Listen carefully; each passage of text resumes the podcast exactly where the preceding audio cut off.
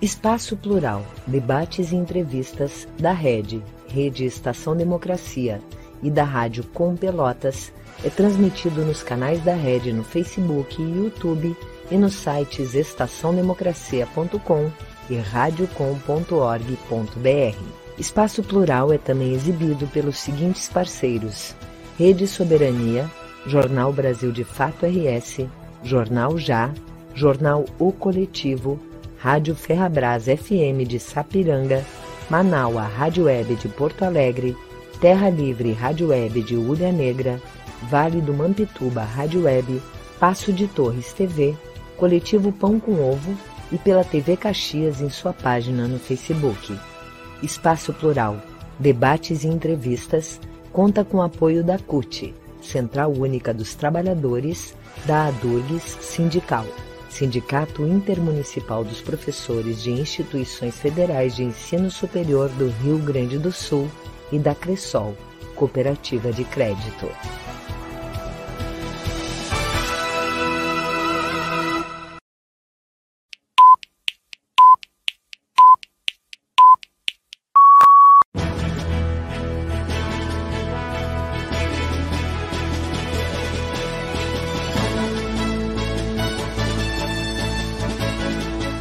Espaço Plural, debates e entrevistas.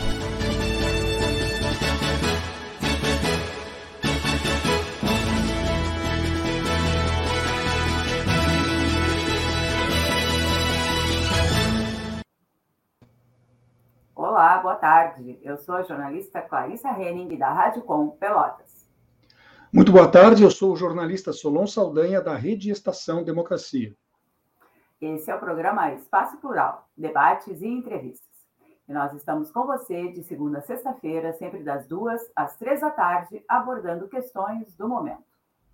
Além das nossas rádios web TVs parceiras, você pode ouvir o nosso programa através do aplicativo Android, disponível na Play Store com o nome de Rede Estação Democracia. Você também pode nos acompanhar pela web nos sites estaçãodemocracia.com e radiocom.org.br. Além disso, no Facebook, Instagram e YouTube da Rede Estação Democracia e da Rádio Com Pelotas. Neste programa defendemos a pluralidade de pensamentos, buscando sempre trazer debatedores ou entrevistados que tenham diferentes posições político-ideológicas. Participe com perguntas e comentários aqui pelo WhatsApp do Espaço Plural. O telefone é 51992850340. Repetindo, 51-285-0340. 99-285-0340. A pauta do programa de hoje é o sucateamento das universidades públicas e também da pesquisa científica no Brasil. Para conversar conosco sobre o assunto, nós recebemos o ex-reitor da Universidade Federal do Rio Grande do Sul, Rui Opperman, o diretor tesoureiro da Durgues Sindical, Eduardo Rolim, e a física e integrante da Academia Brasileira de Ciência e da Academia Mundial de Ciências, Márcia Barbosa. Sejam todos muito bem-vindos ao Espaço Plural. Então, a gente vai começar fazendo uma pergunta a ser respondida pelos nossos três convidados. E começamos com o doutor Eduardo Rolim. Qual a sua avaliação sobre o papel do governo federal na gestão da ciência e das universidades públicas no Brasil? Primeiro, eu queria dar boa tarde para os nossos ouvintes, aqueles que estão nos assistindo pela internet, todos os lugares. É, dar boa tarde para os meus colegas professores das universidades federais aqui do Rio Grande do Sul, dos institutos federais, e Obviamente, muito boa tarde para o Solano e para a Clarita também, que é um grande prazer estar aqui é, conversando com vocês. A Márcia é minha querida colega do Conselho Universitário, o professor Rui Opperman, nosso ex-reitor, é, igualmente um grande prazer estar com vocês aqui.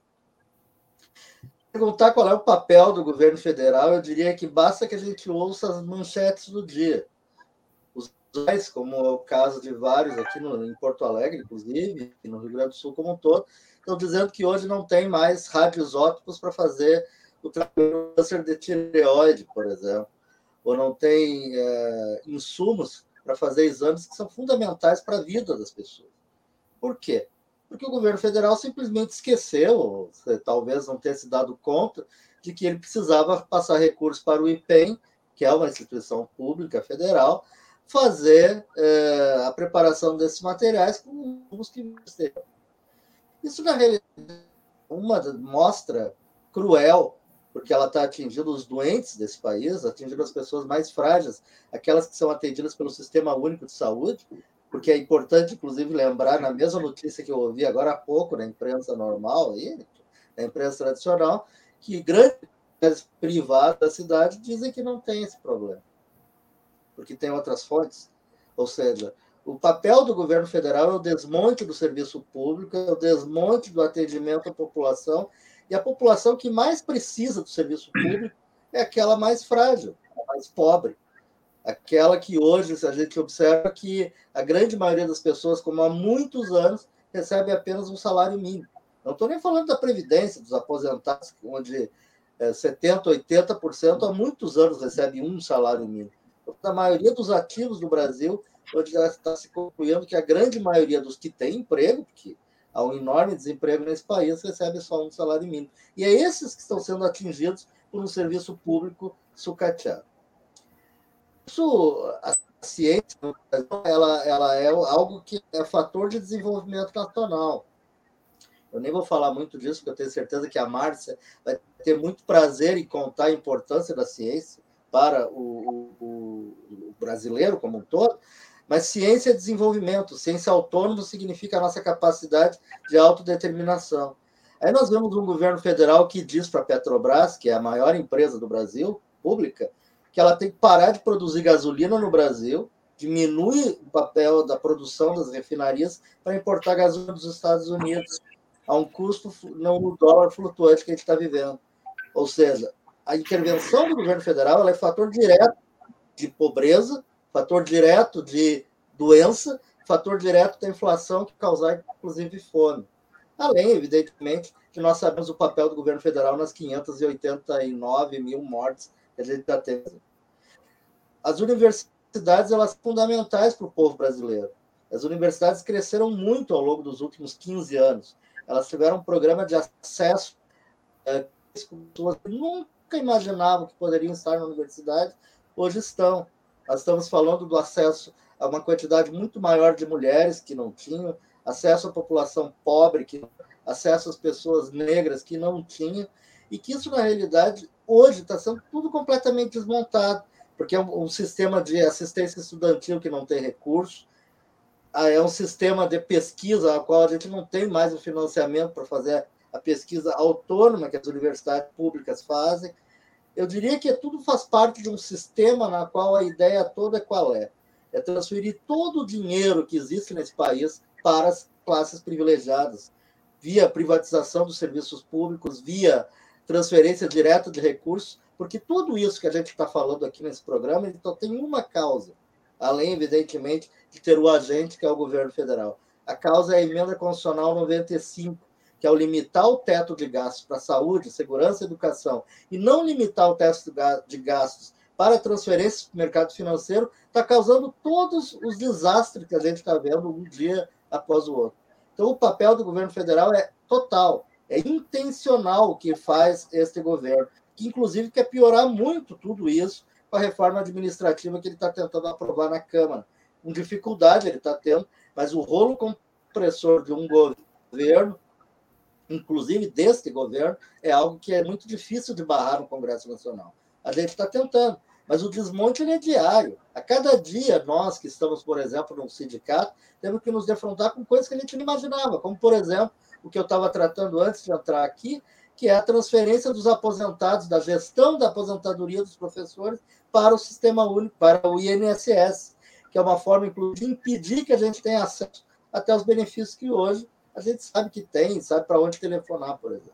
Então, o, a resposta à pergunta que tu me fizeste é muito clara: 100% de responsabilidade. É um governo genocida, um governo que quer destruir o serviço público e um governo que não pensa na população mais pobre. É um governo de ricos feito para ricos e para transformar esse país de volta num fazendão como ele era uh, décadas atrás.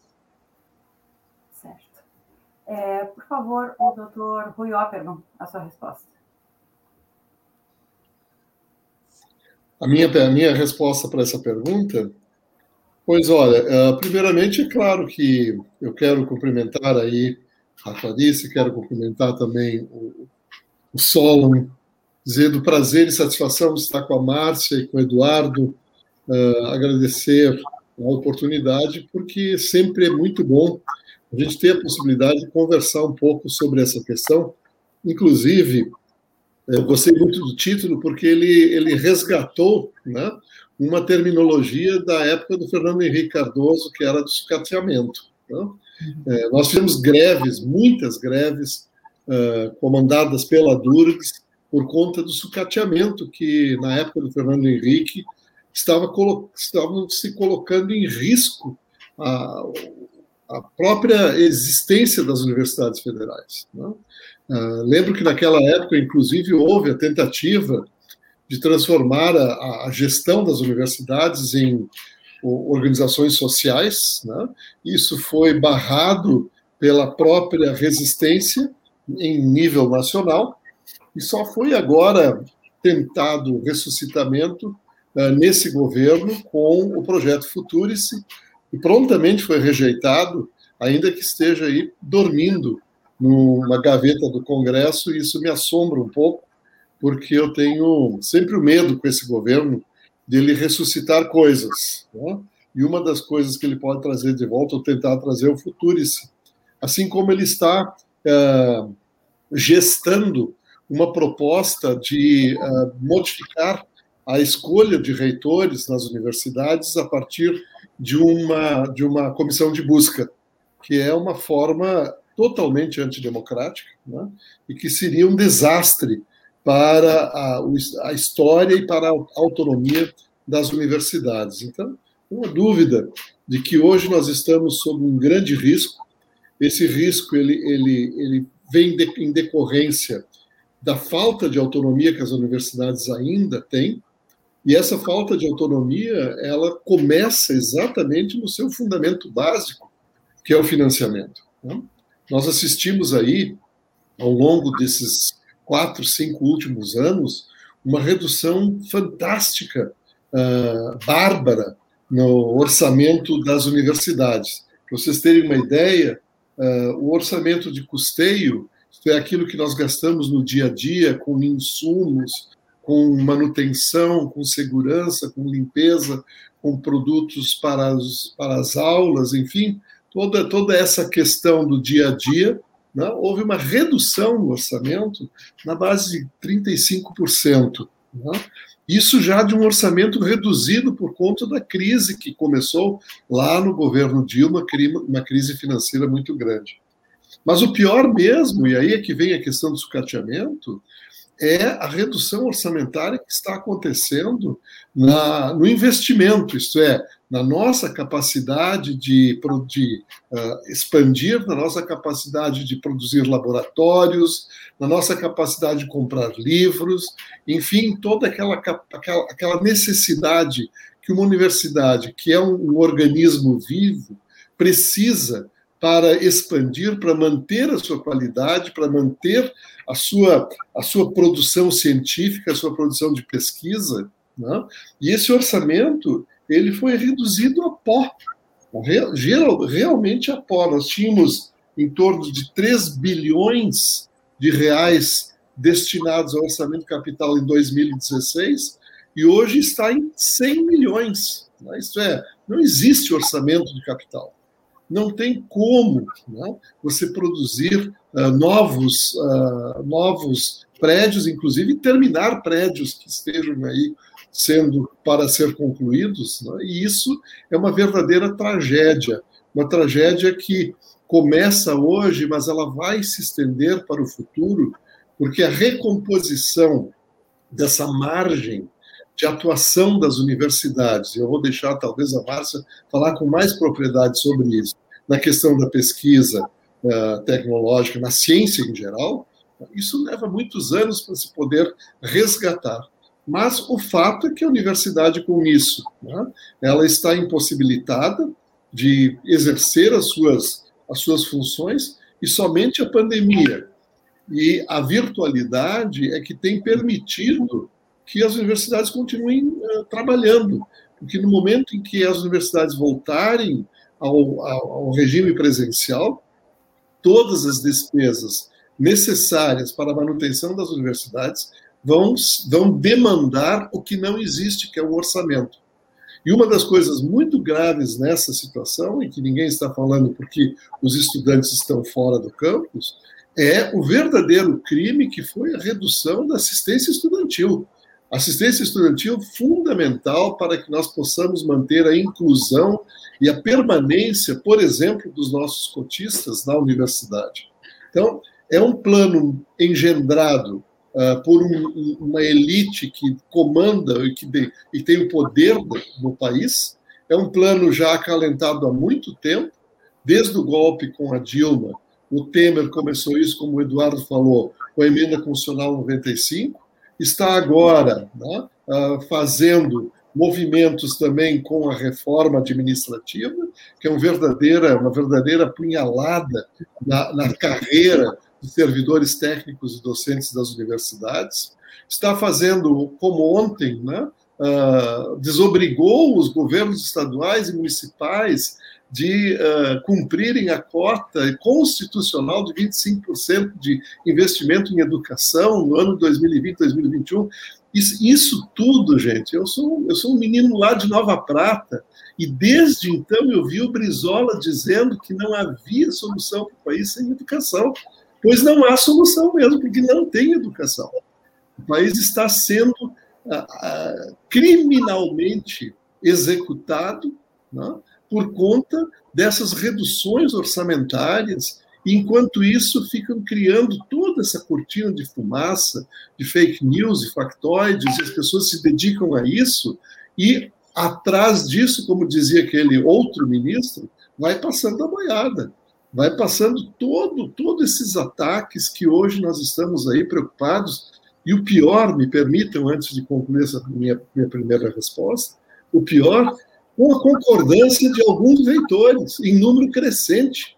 Esses verdadeiros interventores que tiveram coragem, como foi aqui o caso da URGS, de dizer que nesse momento se entendia por que, que a educação não era prioridade no país. Isso, isso sim, aí é uma verdadeira traição que está sendo feita por pessoas, por profissionais da educação, né, dando, validando esse verdadeiro ataque à educação, tanto a educação como um todo, como a educação superior no país. Infelizmente, vivemos um momento trágico no Brasil, e eu tenho toda a esperança que esse movimento termine agora, daqui a um ano e uma poucas semanas, com a eleição e com o resgate da esperança para o Brasil. Por favor, doutora Márcia Barbosa. Também gostaria de dar boa tarde a todos e todas e aos meus colegas aqui presentes de maneira muito especial. Uh, quando esse governo foi eleito, antes de assumir, já alguns colegas meus do exterior me diziam, Márcia, não piso nos próximos quatro anos no Brasil. E por que, que eles disseram isso? Porque, como cientistas, eles viam evidências de que aquela gestão seria uma gestão que teria caráteres uh, homofobia, machismo e racismo. Que isso é inaceitável quando a gente quer construir com diversidade uma boa ciência. Então já tinha um ingrediente ruim. Mas a coisa ficou pior. Um pouco mais adiante, mesmo antes de começar a dar os, os orçamentos, um dos membros da gestão do Ministério de Ciência e Tecnologia me procurou e disse: professora, não se preocupe, sua área, que é a área que trabalha com água e nano, vai ter o dinheiro. A gente vai tirar dinheiro dessas outras bobagens, tipo estudo de gênero. Tá? Mal ele sabendo que eu também estudo gênero. Mas a realidade foi que o orçamento hoje do Ministério é a metade do que era em 2013. Metade, gente. Peguem o seu salário, o que você gasta para comprar comida, uh, cuidar da sua família, é a metade. Agora, se for olhar a parte que financia a pesquisa, que é a parte da CAPES, que financia a pesquisa, as bolsas, o CNPq, e um fundo muito específico, é FNDCT, é 30%. Agora, sente, você vive com 30% do que ganha? É óbvio que não vive. E é isso que está acontecendo, é essa pressão que está acontecendo com a ciência brasileira. E no momento de pandemia, em que sim, nós tínhamos todas as condições para estar tá desenvolvendo avançadamente uma vacina, esse dinheiro fez muita falta. Mas o problema ainda é mais nefasto do que simplesmente uh, ter cortes, cortes nos recursos. Uh, quando financia a pesquisa, existem dois caminhos para financiar pesquisa. Um é abrir editais, onde todo mundo que quiser pode concorrer, e coloca um bom comitê e escolhe as melhores propostas com as pessoas que têm maior capacidade de execução das propostas. Ou a gente faz encomendas. Encomendas, que nem você vai encomendar um bolo, você escolhe a confeitaria do seu gosto. Pois este governo cresceu o número de encomendas. Encomenda significa pegar o dinheiro público, não o seu dinheiro que vai comprar o bolo, o dinheiro público, e decidir quem é o pesquisador ou a pesquisadora que vai fazer a pesquisa que lhe interessa. Então, definir uma política e escolher quem é que vai ganhar o dinheirinho. Isso cresceu. E um local muito específico aonde isso tem a possibilidade de crescer ainda mais é o FNDCT. O que é esse FNDCT? Existe um fundo no Brasil que vem uh, de impostos da área de gás, de energia. Este fundo só pode ser usado para ciência. Esse fundo, no passado, financiava grandes investimentos nas universidades que permitiram a gente crescer e brigar como gente grande lá fora que, que aconteceu com esse fundo? A gente brigou porque o governo tentou de todas as formas usar esse fundo, não para ciência, mas para outros interesses, ou como diria o Bisol, para outros interesses, mas terminou perdendo. Então, o que, que ele quer fazer agora? Transformar esse dinheiro majoritariamente em encomendas. 75% da proposta do governo, agora levada ao FNTCT, do uso desses recursos, é para encomendas, que significa que eles vão escolher quem ganha e o que, que essa pessoa que ganha vai fazer. Então, tem dois problemas aí que se juntam. Um é um problema de baixo financiamento, e o outro problema é o problema de como é feito este financiamento. Virou um balcão de toma lá, da cá, que muitas vezes não é tão divulgado assim, porque é complicado entender esse emaranhado, essa rede de como é feito o financiamento no Brasil. Nesse financiamento do FNDCT, além das encomendas, nota-se que as encomendas agora ganharam farda. Muitas dessas encomendas vão estar, vão estar sendo direcionadas para a parte militar. Então, assim, temos sim alguns problemas sérios e sim estamos lutando dentro da Academia Brasileira de Ciências para a gente tentar resolver essas questões, não só do aumento do orçamento, mas de como é usado esse orçamento.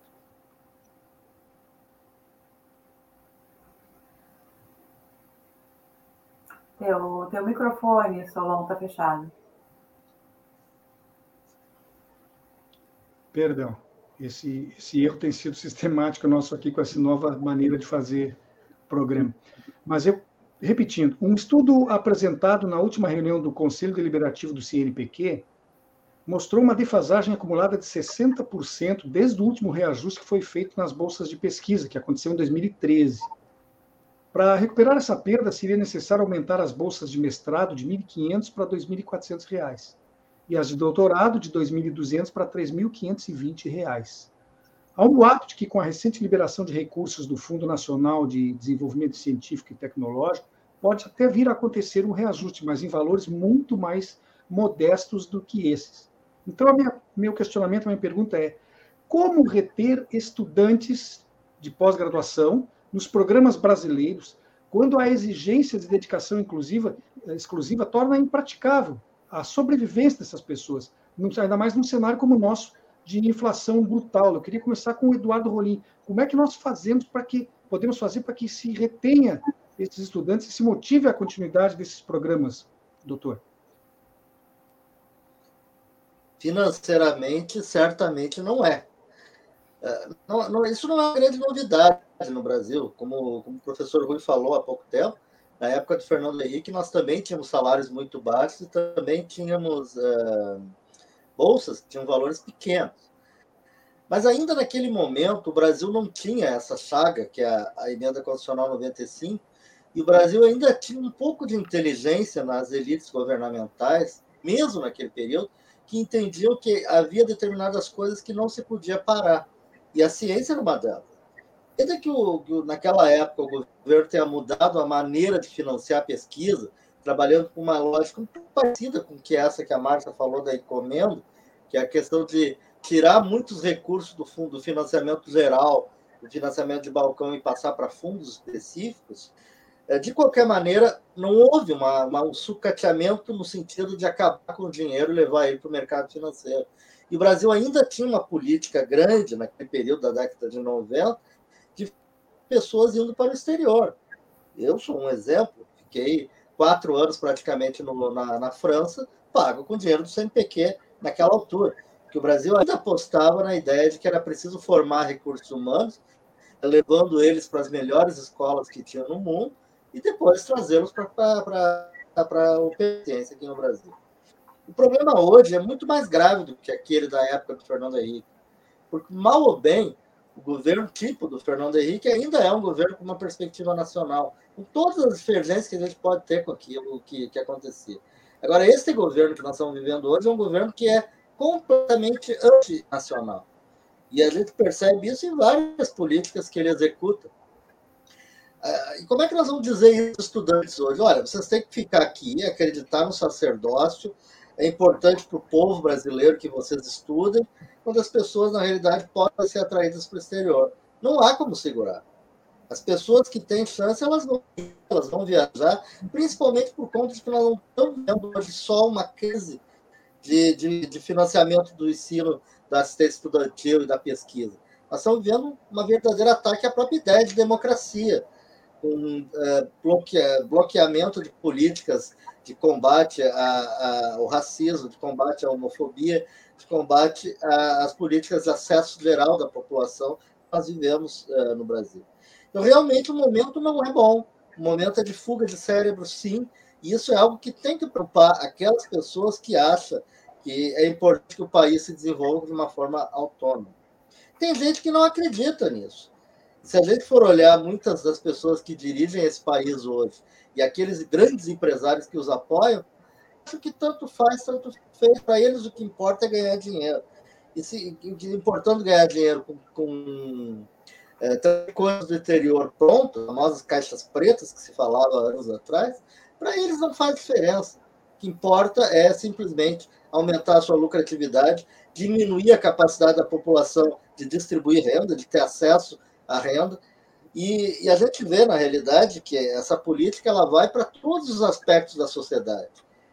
É, a questão do meio ambiente, um, um exemplo claro disso, a questão da, da, da, soberania nacional com a pesquisa em petróleo, como eu já tinha falado, a questão da agricultura, onde na realidade o agronegócio hoje, o que importa para ele é lucro, então fazer toda uma discussão que já se teve no passado da necessidade de substituição de tecnologia importada por tecnologia fabricada no Brasil, com uma visão é, mais é, separada da ideia da transgenia. Isso tudo para essas pessoas não faz diferença. A ponto, inclusive, da gente ouvir dizerem aí que morreu mais algum só. Lembrando, inclusive, que para o governo federal, sua política, perdemos quantos milhares de aposentados que teriam que ser pagos pelo INSS. Para eles está ótimo. Nós não temos saída, Solon, no momento hoje, se a gente não revogar a emenda constitucional 95. Porque por mais na saída que eles dizem que a universidade vai ao mercado e ela vai buscar nas empresas uh, financiamento para fazer projetos daquelas empresas, é errado em si, porque nós, como universidade pública, temos que atender o interesse da população e não de um grupo econômico em particular, mas mesmo isso não resolve, porque o teto vale para todo o orçamento da universidade. Então, se eu for buscar orçamento próprio fora, e eu estourar o teto, eu estourei o teto, não posso gastar esse dinheiro. Então, na realidade, o grande problema é esse: nós não teremos solução. E mais, daqui a um ano, dois anos, três anos, não haverá orçamento para pagar os nossos salários. E a gente discutindo, alguns possam até defender que a gente não deixe mais um professor progredir, porque esse dinheiro vai, é, vai influenciar no bolo total e não haverá dinheiro para tudo. Não haverá dinheiro, nós anunciávamos isso quando a emenda constitucional foi aprovada. E uma outra coisa que está sendo engendrada e que, na realidade, combina com essa pergunta de como que a gente motiva as pessoas a ficar na carreira. Elas não serão motivadas, porque essa emenda, essa reforma administrativa que está no Congresso, ela dois mecanismos que são muito perversos. O primeiro é a ideia de que o profissional contratado temporariamente na universidade para atuar fazendo aquilo que eu, a Márcia, o Rui fazemos, que é dar aula, que é orientar aluno, que é fazer pesquisa, vai ter do nosso lado um cara que vai ser contratado esse ano, e o ano que vem, se o reitor não gostar dele, se o diretor não gostar dele, se o chefe de departamento não gostar dele, ele cai fora. E pior, essa reforma ela prevê a ideia de um novo tipo de serviço público, um novo regime jurídico de serviço público, no qual o serviço público será oferecido pela iniciativa privada via convênios, com os meios do serviço público. Isso que é o mais grave. Não é eu fazer um convênio com uma universidade privada, e tem algumas que até são boas, para a gente oferecer um curso junto. Não é isso.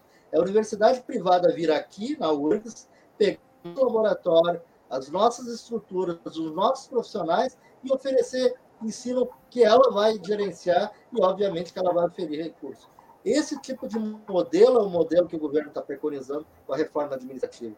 Com isso, não vai se atrair cérebros, não, que eles querem atrair apenas mão de obra barata, que para eles o que importa é levar recursos do serviço público, que é de população, para um pequeno número de pessoas ganhar muito dinheiro. Então, hoje, com esse governo, com essa política, com essa emenda constitucional, não há saída. Professor Rui, no seu período ali na frente da URGS, o senhor certamente conviveu com um grande número de, de alunos desses programas de pós-graduação que estavam lá mantidos por esses recursos que eram, para a época, razoáveis, e mesmo assim recebiam uma série de outros apoios da instituição. Como o senhor vê isso agora de fora, né, que está se perdendo tanto isso desse esforço que foi feito no seu período e em alguns outros antecessores também, esse esvaziamento porque não há como os alunos se manterem? Eu, eu acho que isso, eu acho que o Eduardo colocou muito bem a questão da perspectiva futura com relação a ser a universidade, a carreira acadêmica um atrativo. De fato, isso está marcado para entrar em crise, se é que já já está entrando em crise, né? As bolsas, eh, mesmo as bolsas de produtividade, têm se mantido em valores que são cada vez mais insignificantes eh, para o pesquisador como também é para os doutorandos e para os mestrandos. Isso, isso realmente faz parte de um desmonte muito sério né, e que levará a pouco, a pouco no, futuro a uma, uma questão de, de, de um esvaziamento no Brasil né, e um nivelamento das universidades por conta da perda de qualidade que isso vai representar. E aí, Solon, o que eu acho que é importante a gente saber qual é a universidade que nós estamos defendendo? Né? Qual é a universidade que nós, que, que nós queremos e que nós é, defendemos para o nosso país? Né? Eu acho que essa, essa, essa questão é uma questão importante, porque uma universidade, na sua plenitude, ela faz ensino, ela faz pesquisa, ela faz extensão, mas ela também faz cultura, faz arte, tem projetos de inovação, inclusive com parcerias do setor produtivo. Isso é, está no, no, nosso DNA fazer. Né?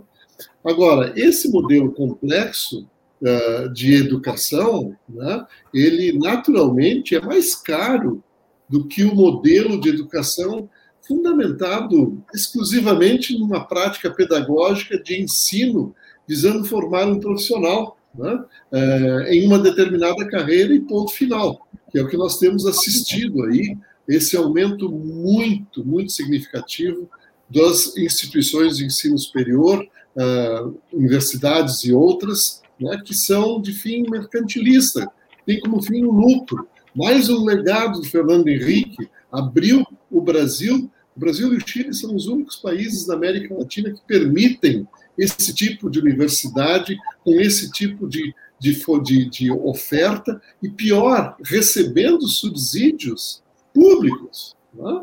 Então, o lucro está sendo uh, estimulado pelos subsídios públicos. E agora, essa diferenciação entre uma universidade plena e essas fábricas de diplomas, né, ela, ela é importante, porque, inclusive, determina uma dimensão de qualidade muito diferente e que impacta no custo do financiamento, com certeza. Né?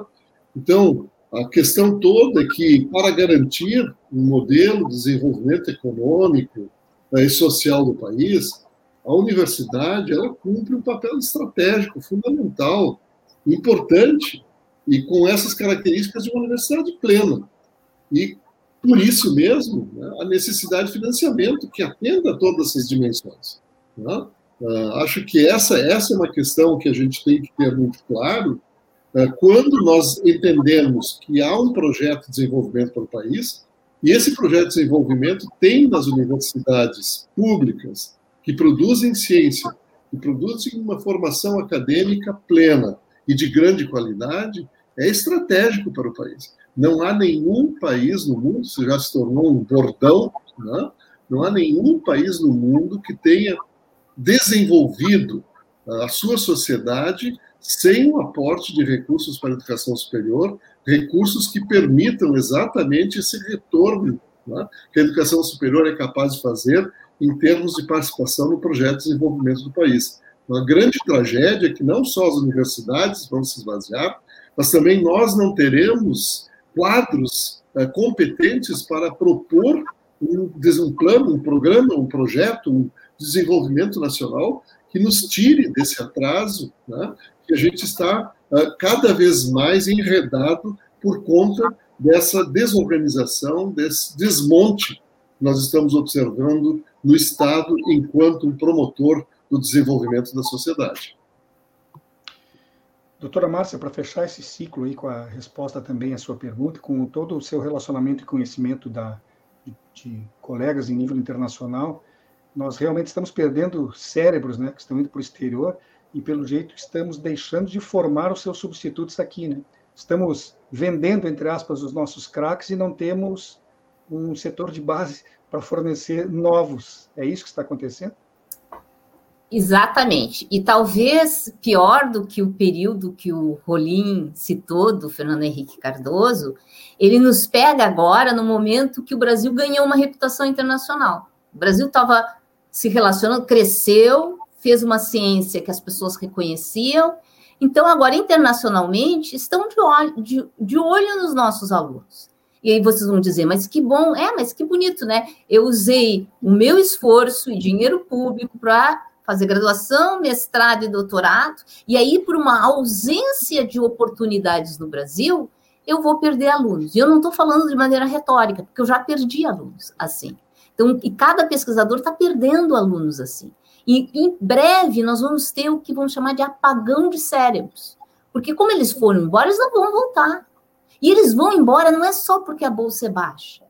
Eles vão embora pela ausência de perspectiva. Um pouco pelo que o Rolinho falou, de dizer: olha, a carreira vai assumir um formato que não é compatível com continuar fazendo pesquisa. Ou o que o Rui disse: olha, eles querem construir uma universidade em que vai ser uma coisa mercantilista. Esse não é um projeto. Vamos olhar como é que é o projeto lá, para onde nossos alunos estão indo, seja Inglaterra, Estados Unidos, França. É um projeto onde tem universidades que permeiam o país e que recebem, todas elas, recursos para fazer pesquisa, as grandes universidades. E essas grandes universidades trabalham junto com os laboratórios de pesquisa nacionais para responder às grandes questões nacionais. É um, é um contexto de capilaridade, em que eu preciso ter universidades em todas as regiões para utilizar a diversidade, que é um grande instrumento de inovação.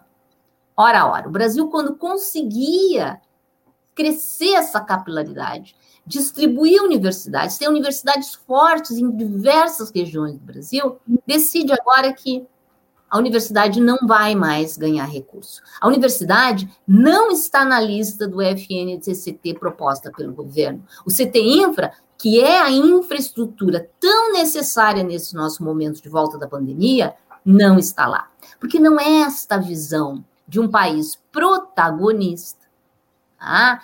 que cria a sua ciência que está na cabeça dos nossos gestores atualmente.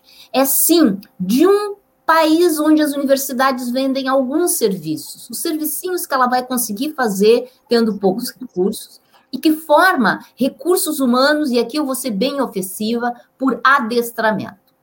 Vai for, querem uma universidade que não vai criar mentes que pensam e que contestam. Não é essa universidade que nós temos hoje e nós não vamos deixar isso mudar. Para isso, nós teremos que trabalhar coletivamente. Para isso, nós temos que tentar, de alguma maneira, dizer para os nossos estudantes: gente, isso vai passar. Porque isso já passou no passado, quando a gente tinha uma ditadura nesse país, e a gente se mobilizou e a gente conseguiu democratizar o país. Então, nós, como mais velhos, como aqueles que já passaram por momentos muito difíceis, temos que ter a capacidade de mobilizar essa juventude e tentar, com unhas e dentes, fazer com que algum recurso fique para a gente poder mantê-los até a gente voltar a ter um país que é o país que nós queremos construir. Muito obrigada, doutora Márcia. Nós agora vamos fazer um rápido intervalo e já voltamos com o programa Espaço Plural. Espaço Plural, debates e entrevistas da Rede, Rede Estação Democracia e da Rádio Com Pelotas é transmitido nos canais da Rede no Facebook e YouTube e nos sites estaçãodemocracia.com e radiocom.org.br. Espaço Plural é também exibido pelos seguintes parceiros: Rede Soberania, Jornal Brasil de Fato RS, Jornal Já, Jornal O Coletivo, Rádio Ferrabras FM de Sapiranga, Manaua Rádio Web de Porto Alegre, Terra Livre Rádio Web de Ulha Negra, Vale do Mampituba Rádio Web, Passo de Torres TV, Coletivo Pão com Ovo e pela TV Caxias em sua página no Facebook. Espaço Plural, debates e entrevistas, conta com apoio da CUT, Central Única dos Trabalhadores, da ADURGS Sindical. Sindicato Intermunicipal dos Professores de Instituições Federais de Ensino Superior do Rio Grande do Sul e da Cressol, Cooperativa de Crédito.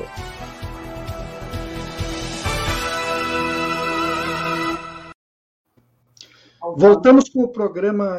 Perdão, é a Clarissa. Voltamos com o programa Espaço Plural, Debates e Entrevistas. Ele é realizado pela Rede Estação Democracia e pela Rádio Com Pelotas, com rádios e web TVs parceiros. Participe com perguntas e comentários pelo WhatsApp do programa Espaço Plural. Nosso número é 51992850340. Repetindo, 51992850340. E o Espaço Plural de hoje está recebendo o ex-reitor da Universidade Federal do Rio Grande do Sul, Rui Opperman o tesoureiro, o diretor tesoureiro da DUB Sindical, Eduardo Rolim, e a física e integrante da Academia Brasileira de Ciência e da Academia Mundial de Ciências, Márcia Barbosa. A pauta é o sucateamento das universidades públicas e da pesquisa científica no Brasil. Eu volto agora com uma questão de novo para a doutora Márcia, que encerrou o bloco anterior, mas eu queria saber exatamente o seguinte: de que modo políticas públicas de gênero pode uhum. impactar a própria ciência. Eu sei que essa é uma das, um dos seus estudos, uma das suas pesquisas, das suas preocupações. Fale, então, para a gente um pouco sobre isso, por favor, doutora. Bem, uh, hoje no mundo, ah, as mulheres são 30% entre os cientistas, 30%. E lembro que nós somos mais ou menos 50% da população. Então, assim, tem um um débito aí percentual quando eu olho todas as áreas de pesquisa. Quando eu olho a minha área de pesquisa, que é física, nós somos 13%. Gente, não precisa de bombonzinho para vocês saberem o que é 13%, né? É muito pouco. Então, e por que, que é importante termos mais diversidade na ciência? E a razão da importância da diversidade, ela vem porque a diversidade traz, torna o sistema mais eficiente. Quem diz isso não sou eu, é uma consultoria internacional chamada McKinsey, que olhou as maiores empresas do mundo e descobriu que as empresas com mais diversidade ganhavam mais dinheiro. Mais diversidade não era no grupo dos funcionários, mais diversidade na sua administração. Tá? Tem um estudo do ano passado que olhou tese de doutorado nos Estados Unidos por 10 anos e mostra que diversidade faz a tese ter mais inovação disruptiva. Acho que todos nós queremos mais inovação disruptiva, queremos ganhar mais dinheiro. Portanto, devemos querer mais diversidade, e aí inclui diversidade de gênero, diversidade racial, todas as formas de diversidade.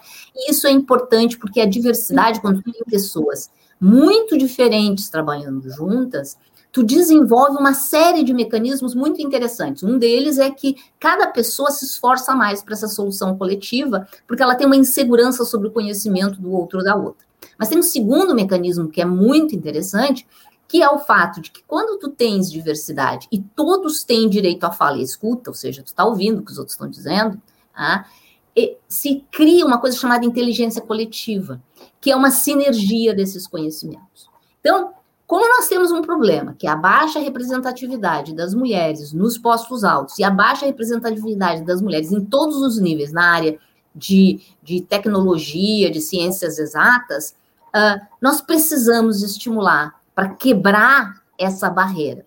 E ao quebrar a barreira, nós vamos mudar muitos dos mecanismos que geraram essa barreira. Então, assim, temos que começar a pensar na questão de como ter compensação para a maternidade, porque ainda na nossa sociedade atual a mulher carrega mais as atividades da casa e da família, então a gente precisa ter compensação para isso.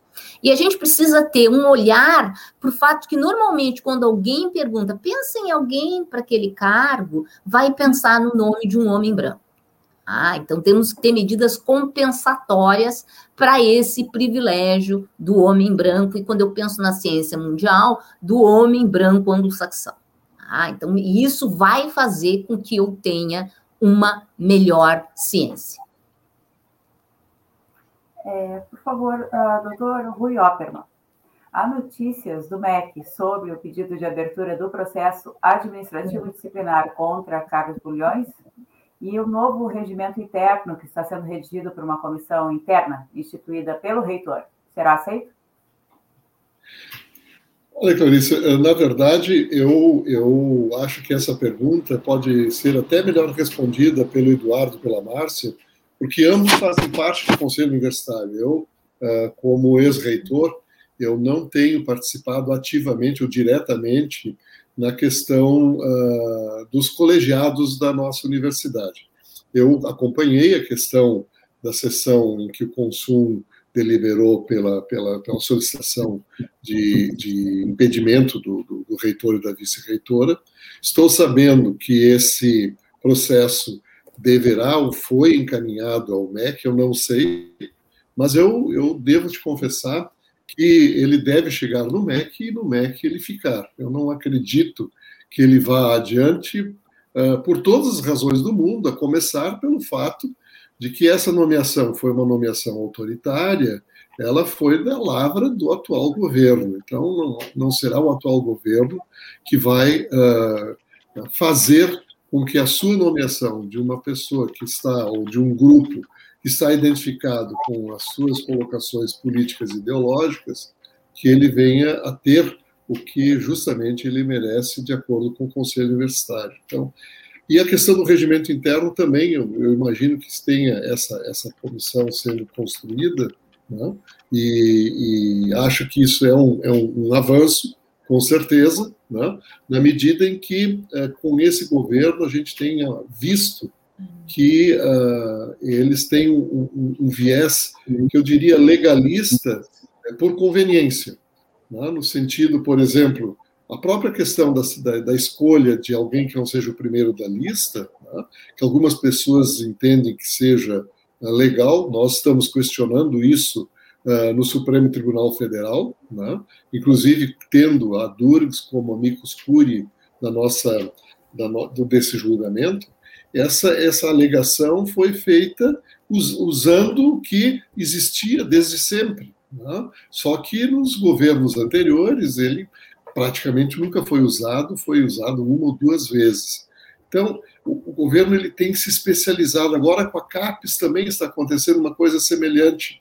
Havia um arranjo, esse arranjo foi denunciado pela presidente da CAPES, que tem por objetivo refazer toda a distribuição política uh, dentro da própria CAPES. Então, isso só nos alerta para uma questão, que é uma questão importante. Nós não podemos descansar né, com arranjos que se faz por conta de camaradagem ou de identidade de campo, o que seja. Na verdade, a questão da autonomia universitária, né, que está constituída desde 1988 na Constituição Federal. Ela precisa de uma regulação.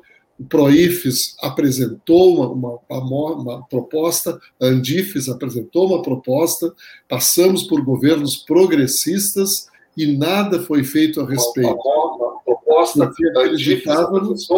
que, que isso era suficiente né, uh, pelo acerto, pela identidade que se tinha. E hoje a gente vê que nós estamos precisando dessa autonomia e temos um governo contrário à autonomia. Então, o trabalho legislativo é um trabalho muito importante. E para encerrar, eu diria o seguinte: nós todos estamos aqui ansiosos com a eleição do ano que vem para a eleição majoritária, que nós esperamos que mude o governo mas nós também temos que nos precaver para a constituição do Congresso Nacional, da Câmara Federal, da, do, do Senado Federal. Nós temos que colocar aí colegas, uma bancada que, que defenda a educação, uma bancada que seja mais progressista, porque, de fato, hoje, se nós formos abrir a temática da autonomia universitária no Congresso que está aí, é periga, periga a coisa ficar pior do que ela já está. Né? Porque o Congresso também é um Congresso conservador, também é um Congresso que tem um viés de direita, que está aí colocando toda uma pauta né, conservadora e nós precisamos mudar isso, porque não basta nós termos um, um, um presidente no campo progressista se nós tivermos um Congresso reacionário como que nós temos aí. Isso faz parte do trabalho que nós temos fazendo, um trabalho de formiguinha e de união de todos em cima de nomes que são nomes que nos representem. Perfeito. Uh, dados da Associação Nacional dos Dirigentes das Instituições Federais de Ensino Superior, a Andifes, aponta que 70,2% dos graduandos e graduandas são de família com renda de até um salário e meio mínimo né, por pessoa. E que 64,7% deles fizeram o ensino médio em escola pública, seja completo ou pelo menos na maior parte. Ainda diz que 51,2% dos estudantes das instituições públicas de ensino superior são negros. Isso provavelmente tenha sido em função das cotas, porque antes esse percentual não era nem proximamente alcançado. Então eu pergunto para o Eduardo, caso aprovada a reforma administrativa, mudaria o perfil desses alunos, no seu entender? E eu te pediria, por gentileza, que tentasse sintetizar a tua resposta em três minutos, que o nosso tempo começa a terminar. Se é que é possível sintetizar um tema tão importante em tão pouco tempo, mas, por favor, tente fazer isso uh, pelo programa. É, eu vou tentar, na realidade, é muito difícil falar de, de, dois aspectos que são diferentes, a questão das ações, das ações afirmativas e da reforma administrativa.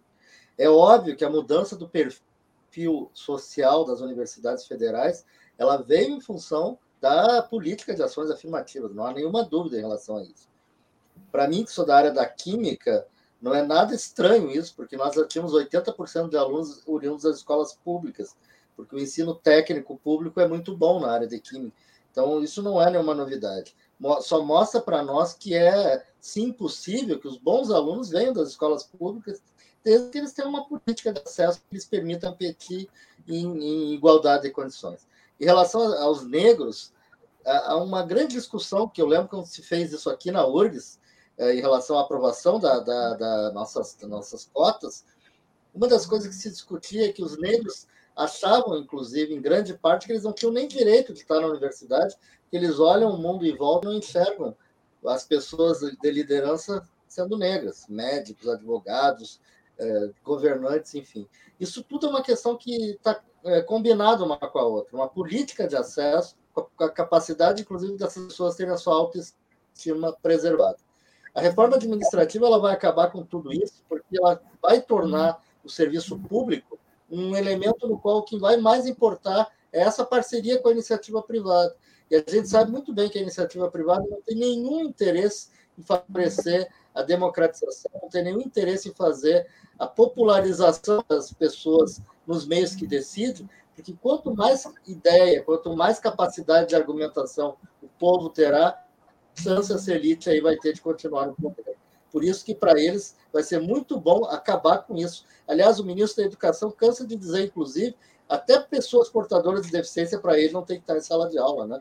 Então imagina o resto, o que, que pode pensar um ministro desse, que aliás, assim como lá na CAPES, são pessoas que vêm do meio da universidade privada e obviamente as políticas que esse governo faz hoje é para atender um grupo muito pequeno de pessoas que, que quem ele defende, quem votou nele. Tentei resumir em três minutos, acho que deu para fazer falar alguma coisa. Só. Olha, isso, isso não é muito, muito comum nem muito fácil de se conseguir fazer. Mas o relógio sempre é um, é um, um algoz aí de quem faz programa de rádio e televisão, então nem se fala. De qualquer forma, pelo, pela exiguidade do tempo, nós já estamos chegando ao final do, do programa de hoje. Né? A pauta foi o, o sucateamento das universidades públicas e de pesquisa científica no Brasil. Conversaram aqui conosco o ex-reitor da Universidade Federal do Rio Grande do Sul, Rui Opperman, o diretor tesoureiro da ADURG Sindical, Eduardo Rolim, e a física e integrante da Academia Brasileira de Ciências e da Academia Estadunidense de Ciências também, Márcia Barbosa. Nós queremos muito agradecer a presença de todos. Não sei se alguém ainda quer se manifestar sobre o final do programa. Antes do final do programa, por favor, pode fazer. Eu queria só complementar a, a, as manifestações dos colegas, dizendo assim que parece uh, meio desanimador o quadro que se avizinha, né? E eu gostaria de lembrar que no passado também a gente tinha um quadro assustador que era a ditadura militar e a gente se mobilizou e conseguiu vencer aquele momento com organização, com manifestação, com articulação. Então é isso que a gente precisa começar a organizar dessa forma remota. Nota que a nossa geração, a minha, do Rui, a gente fez isso tudo sem ter telefone celular e internet. Então, agora eu acho que está bem mais fácil a gente conseguir organizar as pessoas para se mobilizarem para construir essa universidade, essa universidade que vai gerar desenvolvimento, essa universidade com cultura, com arte, com diversidade e que vai produzir a tecnologia sustentável que o Brasil precisa para conseguir ser um país que tenha um desenvolvimento sustentável. Eu só quero dizer que nós não podemos confundir a crítica e até a depressão com esse governo genocida né, com o, a esperança que nós temos enquanto brasileiros pelo nosso país. A Márcia tem toda a razão.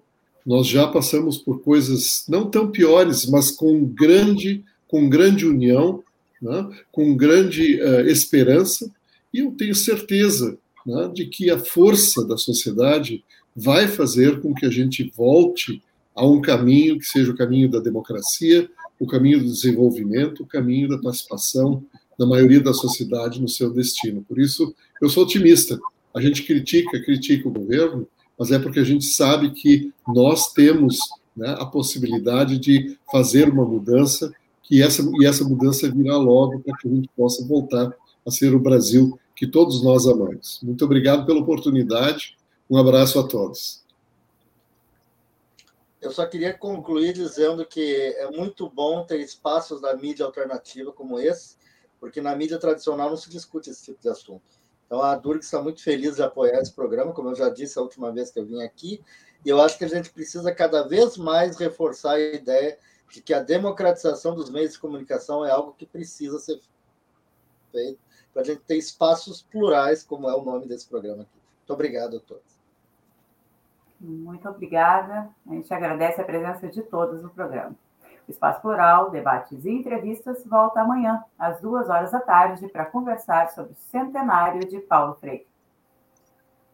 Eu vejo aqui que estarão conosco a doutora Ana Cecília Sucupira, amiga pessoal de Paulo Freire, que trabalhou com ele na Secretaria de Educação em São Paulo e também Fernanda dos Santos, doutora em educação e especialista em educação popular. O programa promete.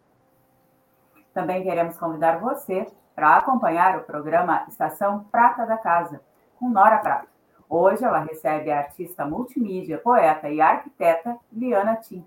Os acessos são os mesmos do Espaço Plural, através da rede Estação Democracia, da Rádio Com Pelotas e todos os demais parceiros. O programa Estação Prata da Casa começa daqui a pouquinho, às quatro horas da tarde.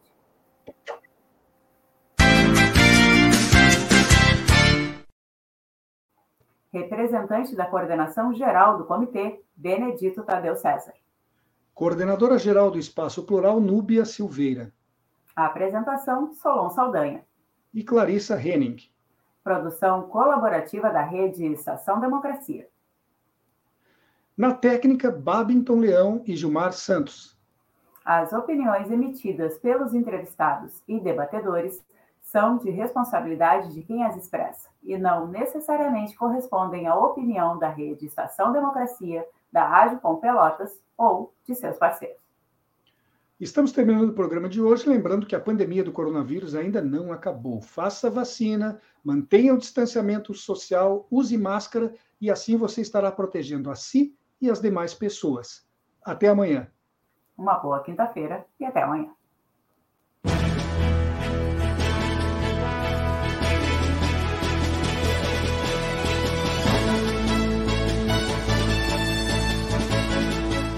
Espaço Plural, debates e entrevistas.